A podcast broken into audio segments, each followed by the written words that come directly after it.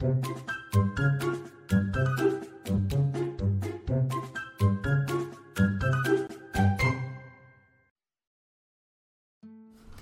大家好，欢迎收听《给个说法》，我是德意法律事务所的林小编。那今天我们要来跟大家聊的话题是长辈失智了，我们该怎么办？那在开始之前呢，先让我来介绍我们今天的来宾黄律师。嗨，小编好，哎，各位听众大家好，我是黄律师，黄玉伟律师。是，那我们在大概再请黄律师，可能再简单的介绍一下你自己吗？就是你在我们德意法律事务所，你可能承办什么样的案件类型？呃，以我自己目前来说，我主要承办的案件类型是民事案件啊。嗯，那当然也会涉及到，比如说契约争议，嗯，工程的相关的履约纠纷。嗯，但是其实我自己在当律师的这段时间哦。我最主要也最用心在处理的案件类型，反而是跟家事案件有关的类型。是，因为这些家事案件可能会涉及到，比如说跟长辈的沟通，没有或者跟小朋友之间的相处。那这个刚好都是我的专长啊，算是这方面的专长，所以。呃，今天可能要聊的主题好像也跟我专门的领域有一点关系。没有错，所以今天我们节目就特别请黄一伟律师来跟我们聊这一块。因为其实台湾就的确的，不管是哪哪一个国家，以全球来说，逐渐都是在迈向高龄化社会，甚至是超高龄化社会。那遇到这种情况，其实多多少少除了我们的劳动力的问题啊，年龄结构的问题，另外一点就是发生是说。在长辈身上，一定多多少少会出现类似像阿兹海默失智的症状。那我们平常，比如说交易买卖、签订契约，那发生在失智的长辈身上，等于说他会有什么样的法律效力？那像家人还可以请，就是比如说爸爸妈妈哦，我觉得最最常见的就是我爷爷之前啊，嗯，他是失智的情况下，人家有时候跟他聊天嘛，尤其是推销业务，嗯。聊一聊，长辈是高兴的，不知道为什么就签了那个契约，但那个契约真的有效吗？对不对？那这个效力就是我们真的那个契约是我真的需要去付钱吗？我们真的要付了这一栋房子的钱吗？在家人都不知道的情况下，我爷爷竟然签了这一张，这的确是一个让人非常意外的情况下。那在法律上我们要怎么做？怎么可以去撤销这个契约效力？然后第二件事情，主要想要跟黄律师了解的是。其实，像遇到有像我爷爷这样失智的情况下，我们家人应该可以做什么事情来预防像爷爷切契约的这种事情？OK，了解。那我这边先就我承办案件的经验来说啦，因为其实刚刚小编讲到的问题哦，是我在承办家事案件的时候常常会遇到的状况。对，基本上就是如果今天家里有一个长辈他失智了，他其实已经没有办法辨别他自己在做的事情到底是什么的情况底下。那如果说有两种情况，一种是他自己去做了很多不知道自己在做着什么事的行为，嗯，那另外一种是别人利用他失智的情况底下，想要去骗他的钱，或者是把他的钱领去用，或者是借着照顾他的机会来谋取他身边的一些，不管是财物也好，或者是一些房子那些对类似这样子的情形呢？那。因为这样子的状况，说真的，在当律师的过程当中屡见不鲜哦，常常都会发生。所以说，我们目前哦，以刚刚小编讲到的，现在几乎已经走到一个超高龄化的社会这件事情来说，呃，目前法律上面台湾的制度，在二零一九年差不多五月的时候，其实有通过一个新的我们法律上面的制度，叫做所谓的议定监护。是哦，那议定监护它是一个什么样子的概念呢？就是说。今天呐，比如说我是一个长辈，嗯，哦，虽然我目前头脑的状况还算清楚，也能够了解大概每一件事情我该怎么处理，什么之类的都还算正常，嗯，可是我希望，假设哪一天我不小心得了阿兹海默，我不小心已经没有正常的精神判断能力或者是一个意识能力的时候，我要有一个人来帮我处理生活里面的大大小小的事的话，那我该怎么办？我就可以先用这个所谓的议定监护的制度。我先选一个我希望日后可以照顾我的人，嗯，来当做这个日后我真的出问题的时候，他可以全权的管理我的财产，嗯，他可以照料我的生活，先做这样子的一个制度啊。所以这个制度本身哦，其实也是因应到目前超高龄化社会，长者越来越多，嗯，大家怕长辈如果没有处理自己生活里面的事情的能力的时候，嗯，变成呃有一个防范的作用了。那 当然。我我认为是这样子，是议定监护这件事情哦，其实目前社会大众可能知道的还不多，哦就可能没有那么普及。可能没有那么普及。那当然，这样子的一个一个一个文化哦，这样子的一个制度哦，其实有时候需要透过我们法律工作者的推广啦，对哦，来做一个宣导啦，让大家知道这样子状况。要不然说真的，除了自己我刚刚讲到的。嗯，自己的家人或者他自己的行为，可能没有办法知道自己在处理什么事情，或家人利用他不知道自己在处理什么事情，头脑不清楚的情况，骗走他的钱之类的。除了这种情形以外，是其实还有一种情形哦，跟我们应该是上一次吧，哦，有一位严律师，我们严律师有来讲过一个议题，是跟灵骨塔诈骗有没错。没错。哦，其实现在也很多长辈哦，都已经有失智的情况，结果呃，外面这些坊间的所谓的灵骨塔业者，哦，嗯，就跑去跟他说，哎，年纪也大了，要不要签个生前契约？要不要买个灵骨塔？其实这一些都是很多这样子的状况。那在一个人哦，其实他已经没有办法判断自己在干嘛的情形底下去签的契约，我们在法律上面通常会讲说，这个是一个无行为能力的情况底下去是签的契约，那就会涉及到小编刚刚问的能不能撤销的问题。对对对，只是这个无行为能力到底要怎么具体判断呢？其实可能还是得透过进一步的一些，比如说医院的认定啊，或者是、嗯呃医院的鉴定啊，这样子的方式来进行啊。所以目前的状况来说，我认为以小编刚刚遇到的，比如说家里的长辈有失智的情况，哦，怕他在外面乱签契约，或者他的钱被骗走。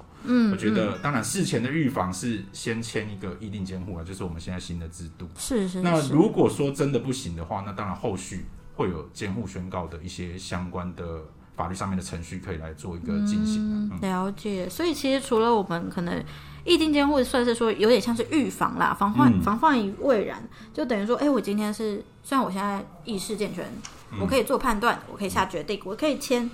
契约，而且我所有的行为在法律上都具备效力。嗯嗯，但是可能万一我哪一天真的是也没有在咒自己的意思，但我们得得说，意外就是发生在生活周遭。嗯我万一出了车祸，我真的运气很不好，我变成了这，我变成植物人了。在这种情况下，我做的决定怎么可能真的说是我签的呢？嗯嗯嗯有有没有可能人家是假借我的名誉，然后去去签，然后去解除我的什么储蓄险呐、然后拿我的钱？嗯所以在这种情况下，其实是不管年龄，不管你的性别，不管什么身份，其实这件事情是一个保护自己、也保护家人的情况。嗯对，那刚刚黄黄律师也说到了，就是除了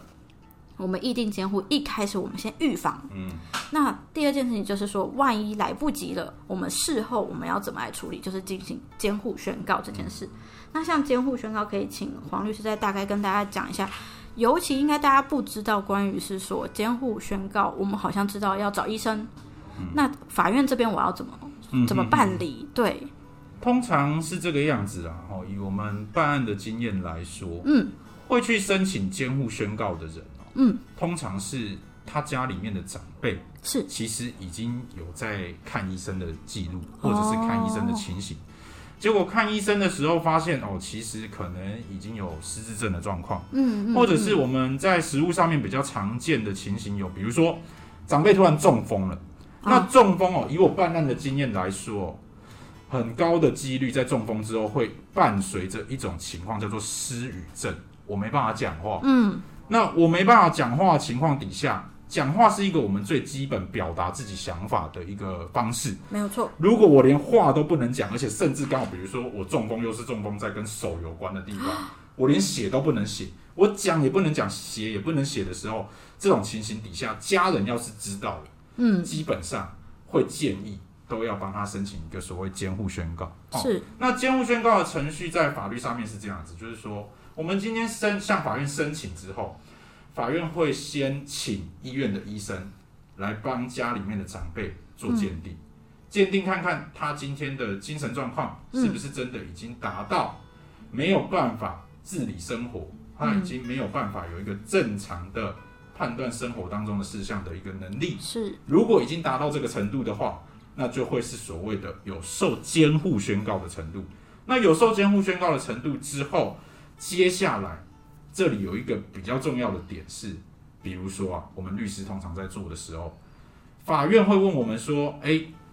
今天我要请医院来做鉴定哦。哦，那请问，哦，你们律师申请的时候，对于鉴定的单位、鉴定的医院有什么样子的想法。通常我们都会建议，嗯嗯嗯，那个鉴定的医院的单位哦，是我们家里面的长辈平常就已经习惯在看的有就医记录，对，就已经有就医记录的，哦因为等于那边会有一个他完整的病例。没有错。那在这种情况底下，法院比较能够做出正确的判断，医生比较能够做出正确的鉴定。嗯嗯，所以这个是监护宣告里面，我们比较会建议说，如果你家里面的长辈前面就已经有在看一些精神科的记录或者是资料的话，那你在请律师协助的时候，可以把这一些资料全部让律师来做一个总体的浏览哦，整体的阅览，然后来看怎么样子来跟法院做出申请，会是最适当的。了解。是，哎，那想要进一步，因为刚刚黄律师其实关于这一部分的，应该也是有蛮多办案的经历的，嗯嗯嗯可以请你有分享一些有什么比较特别的案例吗？比较特别的案例哦，老实说啦，其实我认为监护宣告，或者是议定监护，或者是乃至于我们长辈失智症的情况，我说实话，嗯，在法律上面来讲，在法院里面都不是什么非常特殊的案件。但是为什么我们一般的民众会觉得说，哎，这个制度我好陌生？那是因为其实我们一般民众对于自己如果成为一个年长者的时候，该怎么保护自己法律上面的权益，以及这些长辈家里的晚辈小朋友对于长辈的保护的法律上面的观念，其实都还太薄弱了。是，所以我会觉得，如果真的要特别去谈什么呃很特别的案例啊，我觉得反而是我们应该要强调，今天哦家里面的长辈如果失智的时候，或者是有身体疾病的状况的时候，除了找医生以外，我们律师会比较想要推广的一个事情是，是不是其实应该要带着家里面的长辈，或者是让家里面的长辈跟律师聊一聊，因为其实律师哦。在整个我们人的一生当中，尤其是走到最后的阶段的时候，其实他扮演的角色不亚于医生，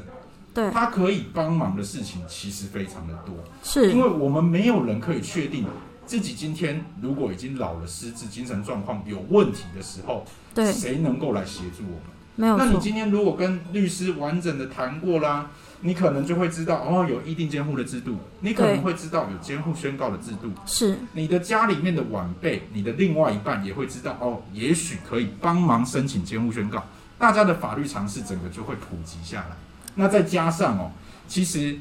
我认为今天的主题哦，其实可能它还会有另外一个算是很重要的议题啦。但是这个议题讲出来，其实说真的，它蛮庞大的，可能又是另外一个专题，嗯就是嗯立遗嘱有关的事情。啊，遗嘱的确是真的，遗嘱案件，我觉得有没有遗嘱这件事情，其实在很多案件上啊，我们真的觉得这是蛮重要的。比如说，长辈到底他生下身后这些财产、不动产、土地，他到底要怎么分给子女？到底怎么分配？你说给多，到底说，比如说以前是呃，算是重男轻女，嗯。啊，可能就哎，其他的，比如说公公还在，但嗯。但婆婆过世，嗯。那开始分钱以后，公公就说，哎呀，就分男生多一点、啊，女生少一点。嗯。其实多多少少子女们多少都会有一点点觉得不公平，所以你生前到底有没有立遗嘱？因为总不是其他人来代替发言说，我觉得妈妈的意思是这样吧。哎，对对，很多在吵的都是这样，就是说我跟你说了，妈妈曾经跟我讲过了，什么东西应该要分给谁，我告诉你，妈妈讲的就是我讲的这样啊，你们都不要吵。问题是每个人一张嘴，每个人都说自己讲的是妈妈的意思，那妈妈的意思到底是什么？所以一样啊，回到刚刚的问题啊，我们现在主题在谈的是说长辈失智到底怎么办。作为一个长辈哦，其实我认为啊，站在整个办案的过程当中，最重要的是你要让他活得有尊严。嗯，哦，因为长辈虽然他年纪大了，甚至后来失智了，可是问题是，身为一个人，他本来就有权利可以决定自己到底想要怎么安排自己生活里面或者是财产各种有关的事情。没有错，所以今天这个主题哦，说真的，不管是议定监护也好，监护宣告也好，其实这些制度都只是在做到一件事情，就是我们要让一个人活得可以有尊严，而且被法律所保护啊，大概是这样。没错，谢谢我们黄律师今天的分享。那我也很期待我们之后关于遗嘱这部分呢，嗯我们应该也会再另外开一个节目，也希望到时候可能也可以再请黄律师再帮我们讲遗嘱这一方面的。好，当然当然，很希望可以分享。哎是，那大家如果喜欢呢，或想听更多律师的分享，也欢迎大家关注“给个说法”，关注我们的 YouTube 频道，会有字幕版的 Podcast 可以看。如果你有其他法律问题想咨询啊，也欢迎 Google 搜寻德意法律事务所来电询问。我们每周五晚上九点半会在 Parkes 跟 YouTube 平台与你们再次相会。我是林小编，哎，我是黄律师，谢谢您收听“给个说法”，我们下次再见，拜拜。谢谢，拜拜。